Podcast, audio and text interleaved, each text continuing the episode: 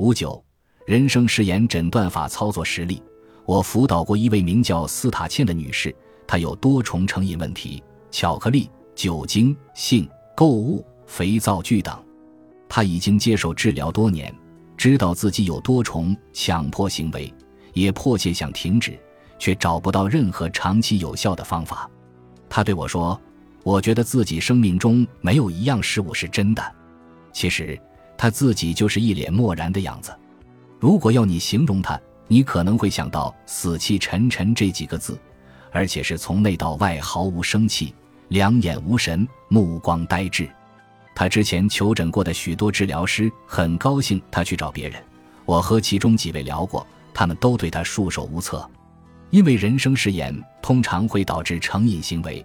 我强烈怀疑斯塔茜也曾立下人生誓言。我问了他几个问题，也使用了其他几种诊断方式，但他什么重大事件也想不起来。有一天，他走进我的办公室，劈头就说：“我找到了。”“你找到什么了？”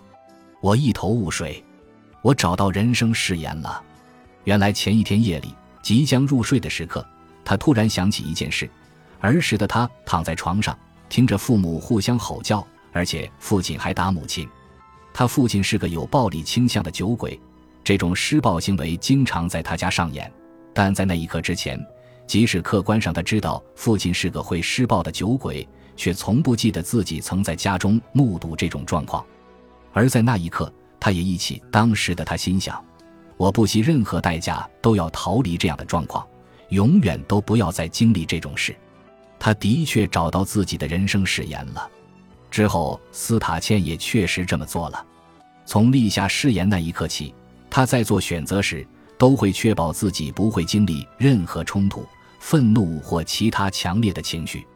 她嫁给一位个性和活力都跟电线杆没两样的人，但至少他不会对他大吼大叫。最后，她过着颓废的生活，借由各种成瘾行为让自己知道自己还活着，因为带着自己的欲望参与真实世界。风险实在太大了。一旦找出人生誓言，我们就能使用三大工具删除他灵心里那个恐惧程序，并以爱中写。最近一次听到斯塔茜的消息时，他仍在处理一两项成瘾行为，这已经算很少了。当初我们可是确认了至少十二种成瘾行为。不过最重要的是，他整个人的感觉都变了，光芒重回他眼里，全身活力焕发。她开始和丈夫、子女、朋友培养感情，也投入工作之中，这些是她生命中的真实事物。